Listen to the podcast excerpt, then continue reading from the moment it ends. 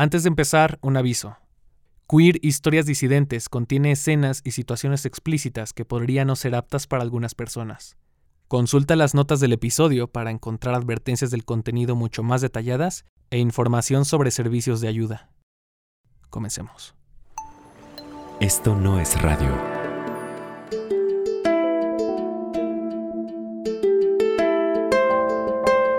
En las llamadas hablé con uno de los directivos, que es un sacerdote, y trabaja para la diócesis de Guadalajara, y este, pues casi llorando por teléfono, diciéndole que me sentía mal, que quería cambiar. Pues le hablé como con la vocecita así temblorosa y le dije, oiga, ¿y si me puedo curar? Y entonces él dijo, así como, como muy efusivo, como muy paternalista, de claro, hijo, nosotros te podemos ayudar y te vamos a dar el acompañamiento.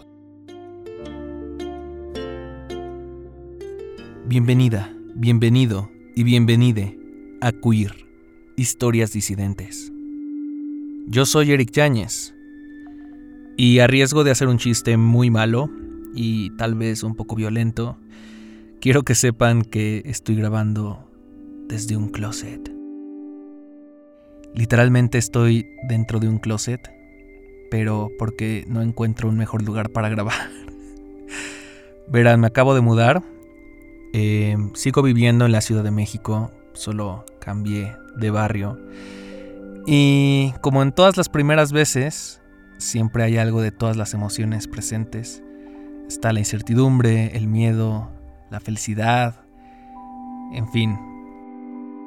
Estoy viviendo todo eso en este momento y además he estado muy ocupado. No solo yo, sino también todos los productores de Queer, quienes están preparando las historias de esta temporada y que muy pronto van a escuchar. Son historias muy conmovedoras y muy fuertes que les aseguro vale la pena que esperen. Mientras tanto, queremos presentarles un episodio especial. Este episodio fue transmitido originalmente el 19 de noviembre de 2018 en el podcast cuyo nombre también es el nombre de la casa productora en la que hoy estamos alojados, que es Esto no es radio. Es una historia de supervivencia, o de cómo sobrevivir a una de las experiencias que tristemente siguen siendo comunes escuchar en los medios de información o entre pares dentro de la comunidad LGBT. Es una historia que se desarrolla dentro de una de esas organizaciones que pretenden cambiar la forma en que las personas aman o entienden su sexualidad. Esta historia fue producida por Fernando Micro Hernández y se llama esto no es agenda de la jotería. Una historia sobre una práctica llamada terapia reparativa para homosexuales, organizada por un apostolado llamado Courage Latino. Lo cuenta Rodolfo, o Rodo, como le gusta que le llamen. Yo desde el principio quería como hablar con alguien en persona. Entonces lo primero que hicieron en persona fue que en un parque cerca de mi casa y me mandaron un emisario que era uno de estos testimonios de supuesta curación que aparte hacía apostolado dentro del apostolado. Y entonces hablé con el chavito y sí me dijo, no, pues es que vengo a ayudarte porque tú estás enfermo como yo. Entonces ahí me llamó la atención que este niño va a tener unos 18, 19 años y él me alegaba, me recuerdas que hasta sudó y, sus, sus gestos cambiaban mucho diciéndome, no, sí, es que la homosexualidad es una enfermedad y estamos enfermos. Y no te podemos ayudar si no admites que estás enfermo. Después de eso yo ya pasé a, me dejan entrar a, un primer grupo que se juntaba en una casa rentada atrás de Plaza Galerías. Entraba, había un, un, pasillo muy chico y después había como una sala y otro pasillo que llevaba como un salón, que era regularmente donde había sillas, una pantalla de, televisión grande, porque ahí nos ponían testimonios de gente rehabilitada. La bibliografía de estas sesiones recae en la figura de Richard Cohen, fundador de Courage International, un apostolado católico y romano que, de acuerdo a su página oficial, abro comillas, ofrece apoyo a aquellos que experimentan atracción por el mismo sexo. Cierro comillas. Él escribió un libro en inglés. Yo soy un hijo de Dios. Un homosexual curado, tocado por la misericordia de Dios especialidad es ayudar a chicos, mujeres y hombres que, están, eh, que sienten atracción por el mismo sexo. Donde él cuenta que él era homosexual, bueno, ya curado, ¿no? Era homosexual, pero en su juventud por llevar una vida promiscua, por tener este, relaciones sexuales, siempre andar en la fiesta y todo esto, Dios lo castigó con SIDA.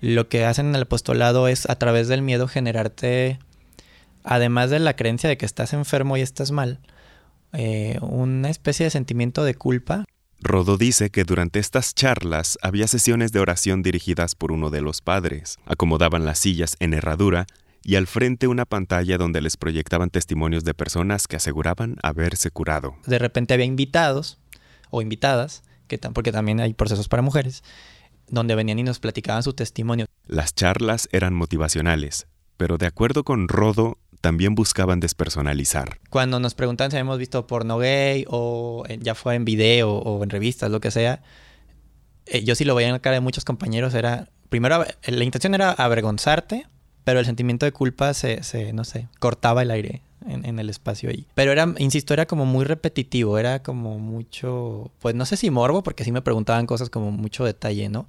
Que si había tenido relaciones cada vez me pedían más detalles. Bueno, pero cuando las tuviste o tienes sueños húmedos, como son? O sea, con cuántos hombres, qué estás haciendo, o practicabas sexo oral, te practicaban sexo oral, te practicaban sexo anal o era viceversa, lo has hecho en la vida real, deseas hacerlo. Y entonces es, este jueguito de, de palabras donde sí te van, a través de la culpa, buscar hacerte chiquito, hacerte chiquito, hacerte chiquito.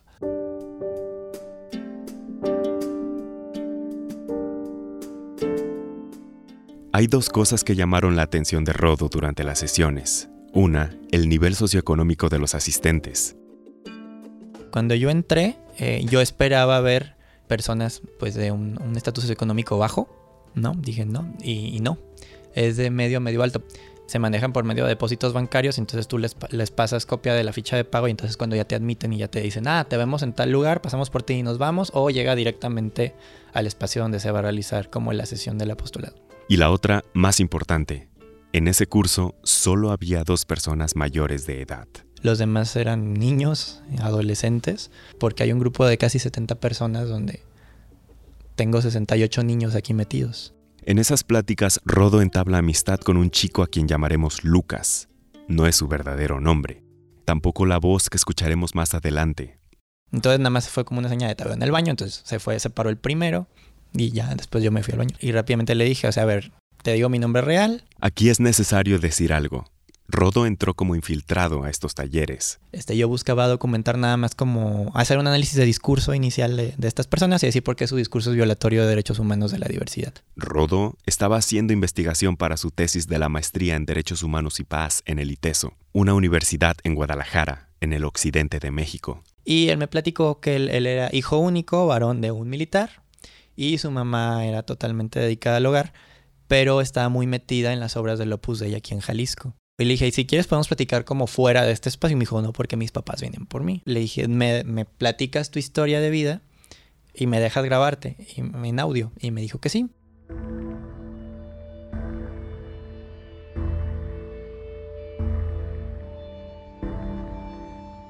Las terapias semanales duraron seis meses. Rodo siempre encontró momentos durante las sesiones para escaparse al baño y platicar brevemente con Lucas. Courage Latino es un capítulo de Courage International y ofrece dos caminos posibles para las personas que sienten atracción hacia el mismo sexo. El primero es la regeneración, lo digo entre comillas, esto es volver a estas personas heterosexuales. El segundo es vivir como personas homosexuales pero castas, sin prácticas eróticas o sexuales. Esta segunda opción es, y voy a meter comillas otra vez, para quienes no tienen la fuerza y la fe suficientes. Me llamo Lucas. Yo estaba a punto de cumplir 16 años cuando conocí a Rodolfo en una casa donde daban pláticas para que dejáramos de ser gays. Lucas le confió a Rodo que él quería optar por la regeneración para volverse heterosexual. Y Rodolfo me preguntó que por qué no me decidía por el camino de la castidad, porque obvio soy claramente gay. Le dije que mis papás serían mucho más felices si tuvieran un hijo regenerado.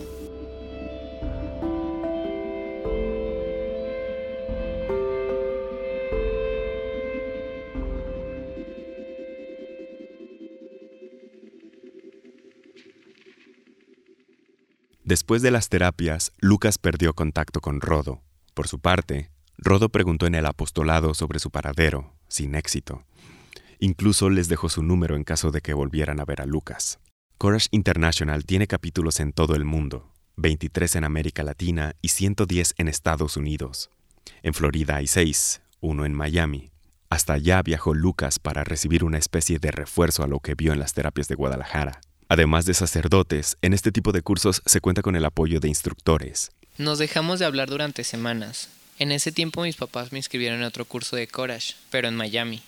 Un tiempo después de que regresé a Guadalajara, le marqué a Rodolfo para ver si podíamos tomar un café. Cuando lo veo venir en el café, yo dije, o sea, yo pensaba que era otra persona. Se ve realmente esquelético, se veía ojeroso, eh, descuidado. Era flaquito y así como, como muy bonito, así como muy delicado, pero no estaba esquelético. Llevaba cuello de tortuga y hasta yo le, pregunté que por qué, si hacía un calor de la chingada ese día. Eh, también estaba cubierto, las mangas las traía largas, no le veías más que la cara, básicamente. Estaba semirrapado. Entonces estábamos hablando y le dije, bueno, ¿qué pasó, qué pasó en Miami? Le dije que si podíamos ir al baño y pues cerró la puerta y pues me agarré llorando. Y de repente muy desesperado casi casi se arranca la camisa que traía con el cuello de tortuga. Le enseñé mis moretones y quemaduras que traía en el cuerpo y pues le conté lo que había pasado en Miami. Fue en una casa también. Y pues entramos y nos acomodaron en un salón como en herradura y un señor estaba sosteniendo una cruz enorme en el centro. Y nos daban un papelito y una tachuela. En el papelito teníamos que escribir de que el peor pecado como homosexuales. Todos tenían que pasar frente a la cruz, gritar el pecado y clavar el papel con tachuela en el crucifijo, uno por uno. Luego descansaron. Después nos llevaron a un sótano. Nos sentamos en unas sillas que tenían descansabrazos. Ahí nos inmovilizaron y nos amarraron los brazos y nos pusieron puntas de cables entre las uñas de tres dedos de la mano, en la ingle cerca del pene y del recto y también en la boca. Enfrente de ellos había una pantalla donde los instructores proyectaban porno gay. Y pues luego si veían alguna escena gay, pues paraban la película para ver a quién se le había parado. Digo, a ver quién había tenido una erección, pues. Si eso pasaba, le soltaban una descarga eléctrica. Meses después de que platiqué con Rodolfo, intenté suicidarme.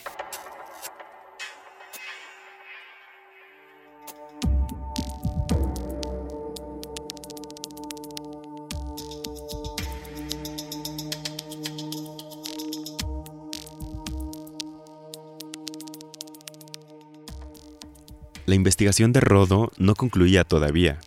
Por eso decidió tomar otro curso en Cuernavaca, al que lo habían invitado durante las sesiones en Guadalajara. Una amiga lo llevó en coche desde Guadalajara hasta la estación de autobuses de Cuernavaca, pero los organizadores del evento le pidieron que caminara solo hacia una calle aledaña para que pasaran por él. Y pues mi amiga se quedó en su coche eh, y me subí solo a la camioneta. Entonces, cuando me subo, otra vez me topo con que arriba ya había un montón de chavitos. Los encargados le pidieron su mochila, el celular y el resto de sus pertenencias, incluso una pluma donde tenía escondida una cámara de espía. Rodo dice que se podía cortar el aire a bordo de la camioneta. Es que así se siente, es como si escucharas el aire. Nadie hablaba. O sea, nada más ves como a los coaches que iban de piloto y copiloto viéndote por el retrovisor, a todos, vigilándonos de alguna manera. Y, es eso, es como fijar la mirada en nos están viendo por el retrovisor y escuchas el aire al interior del camioneta. O sea, nadie emitía ruido, si acaso alguien tosía o algo, pero... O sea, todos nos mirábamos como evidentemente con miedo. Después, yo dudo que estuviéramos todavía en Cuernavaca. Para mi mala suerte era la primera vez que yo iba para allá. Salimos a carretera y... Eh, una carretera libre, no era autopista. Y fueron... Fue un tramo casi de dos horas. Y de repente en carretera libre pararon la camioneta, nos pidieron bajar de la camioneta y ponernos, literal ponernos como con las manos en la camioneta a todos alrededor de la camioneta y nos empezaron a revisar. Pero pues ya nos habían quitado nuestras cosas, era como, como para qué, ¿no? Y pues no fue una revisión, o sea, fueron insultos, decirnos putitos, los vamos a curar, eh, nos agarraron los testículos, nos agarraron el pene, o sea, diciendo mil tonterías. Algunos, o sea, nos llegaron a pasar la lengua por la oreja. Fue una situación literalmente de acoso sexual muy fea. Y ahí fue la única vez que sí pensé en, quitármelo de encima al tipo, pero fue como, realmente te gana el miedo y empieza a dominarte y es un sentimiento muy... Es que no sé cómo explicarte, micro. Es como sabes que está completamente mal y que te están haciendo algo que no debe de ser, pero tienes miedo a un daño mayor. Te entumes. Sí, entonces no. Es como realmente te paralizas. De ahí, o sea, pues, literal te aguantas el asco y ya. O sea, creo que es de las pocas veces que he sentido como que mi cuerpo no es mío, es... Te quitan como capacidad sobre ti mismo, es muy feo, pues. O sea, contigo es pesado y la impotencia está bien cabrona. Pero aparte de ver que se lo están haciendo a niños, es, como no. No tengo estómago yo para eso. ¿Perdón? descansar? Sí. Ok.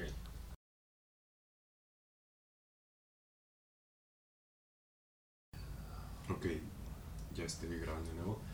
Entonces pasa eso de la revisión y ya llegan a este lugar. ¿Cómo es el lugar?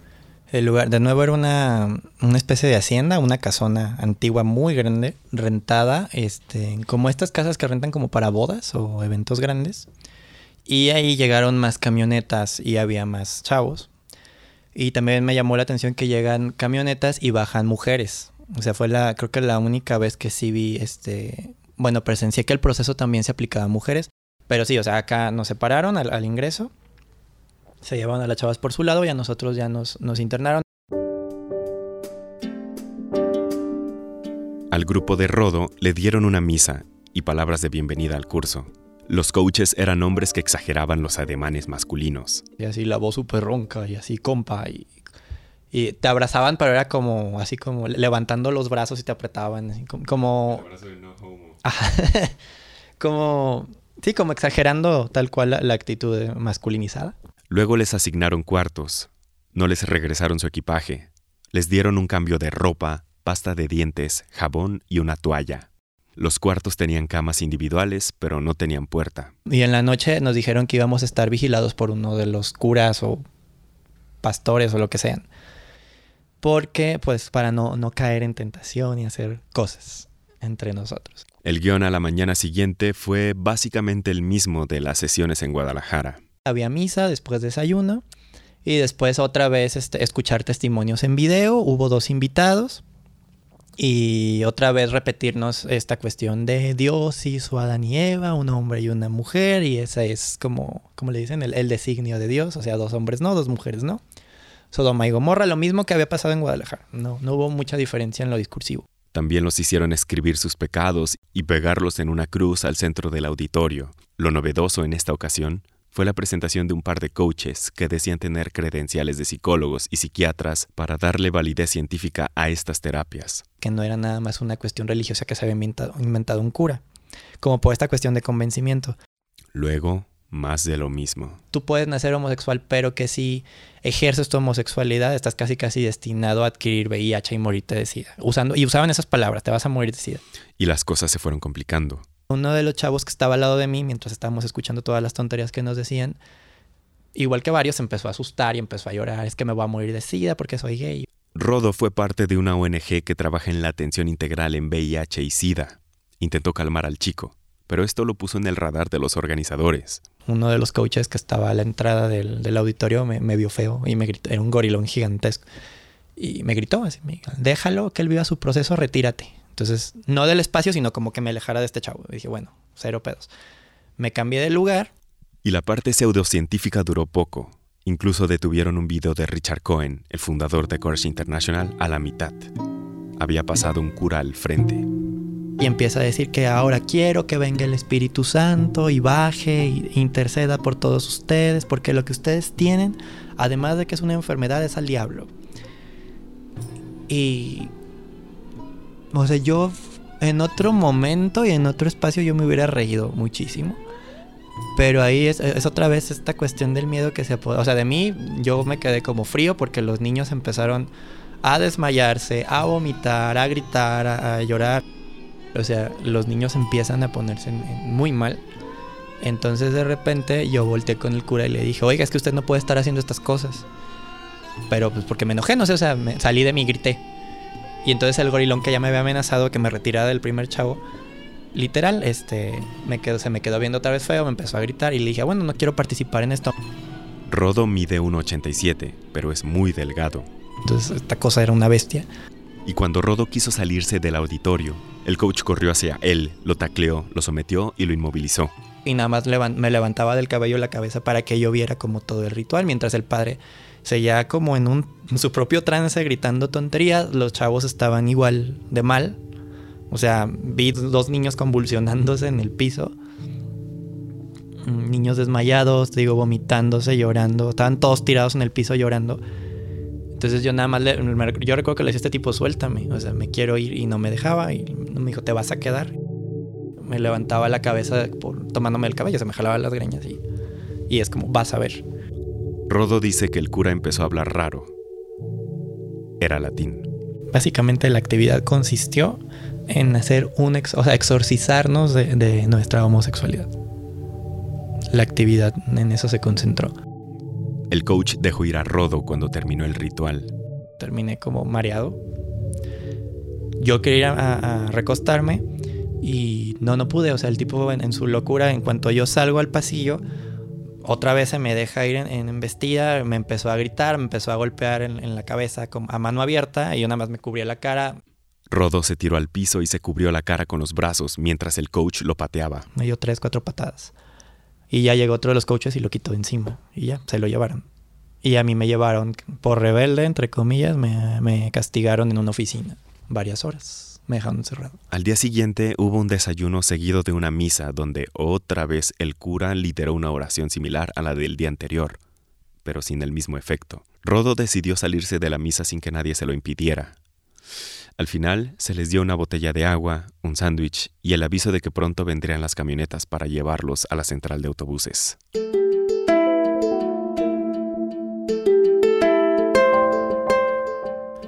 Silencioso totalmente. Ya no hubo, eran otros eh, piloto y copiloto, no eran los que nos llevaron.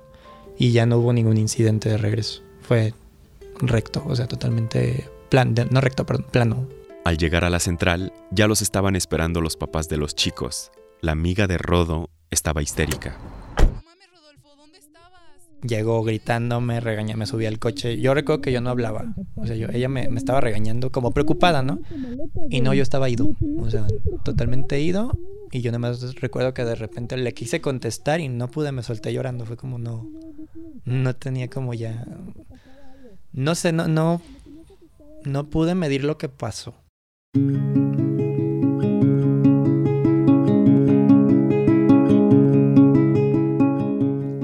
Impacto emocional que estas experiencias tuvieron en Rodo lo hicieron que se diera de baja momentáneamente de la maestría y que acudiera a terapia. En diciembre de 2017 incluyó estos relatos en su tesis Queers Virginales, la apuesta por el seno de Abraham, etnografía con perspectiva de derechos humanos sobre las terapias de conversión gay en Jalisco. Una de sus principales preocupaciones es que este tema no es agenda de la jotería. La frase no es mía. Sí, sí lo dijeron. Cuando, cuando empecé a investigar, este, yo me acerqué a activistas de la Ciudad de México en una visita que yo hice a Ciudad de México. Parte de que yo arrancara con esta investigación fue que sí me molestó bastante que ellos sí han sido activistas reconocidos, de, ya tienen sus años, en tema de atención integral en VIH y SIDA y en tema de generar políticas públicas respecto a la atención de la pandemia en, en aquel momento que yo ni había nacido.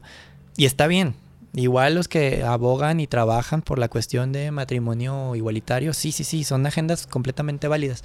Con ellos me molestó mucho que me hicieron un comentario como esto, no es agenda de la jotería, ¿no? Es porque no tiene, no representa moneda de cambio político. Entonces yo, después de dos años, yo sí me pregunto, bueno, ¿y realmente valdría la pena? O sea, hablar de niños que están siendo afectados en sus vidas de monedas de cambios políticos. Yo creo que sí hay eh, material para trabajarlo por el lado legislativo o de política pública. Era que no les redituaba, esa era mi primer, eso me dieron a entender. Y la segunda molestia fue que ellos pasaron por un proceso similar en su juventud, me lo platicaron. Y fue como, entonces, ¿por qué no te posicionas como activista de la diversidad y derechos humanos en estos temas? Fue como, no, no es redituable. Y ya pasó.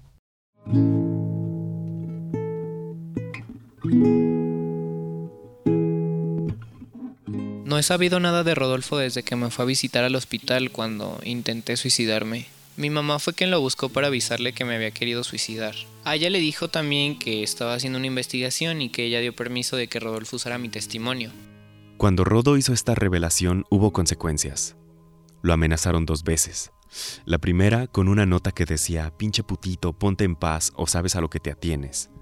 La segunda, cuando dos sujetos lo interceptaron a una cuadra de su casa, lo aventaron contra la pared y le dijeron, no te estés metiendo con Lucas, segunda advertencia. Sí, mi papá los mandó.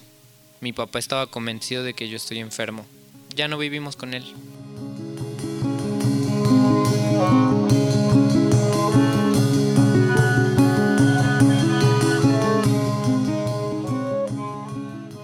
En 1973, la Asociación Norteamericana de Psiquiatría retiró a la homosexualidad de la sección de desviaciones sexuales de la segunda edición del Manual Diagnóstico y Estadístico de los Trastornos Mentales.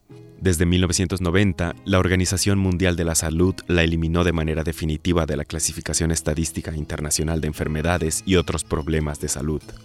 Coras Latino ya no tiene capítulo en Guadalajara, Visita la página familiasporladiversidad.org y encuentra toda una red de apoyo de madres y padres de hijas e hijos gays, lesbianas, bisexuales o transgénero. Esto no es radio, es producido, editado y conducido por mí, Fernando Micro Hernández. La asistente de producción es Mitzi Pineda. La ilustración de este episodio es de Lisette Arámbula. Pueden encontrar más de su trabajo en Twitter como arroba liceis. La música utilizada en este episodio es cortesía de Blue Dot Sessions y cuenta con una licencia de Creative Commons. Música adicional de Montplaisir. Los enlaces a su trabajo pueden encontrarlos en nuestra página esto no es radio.mx.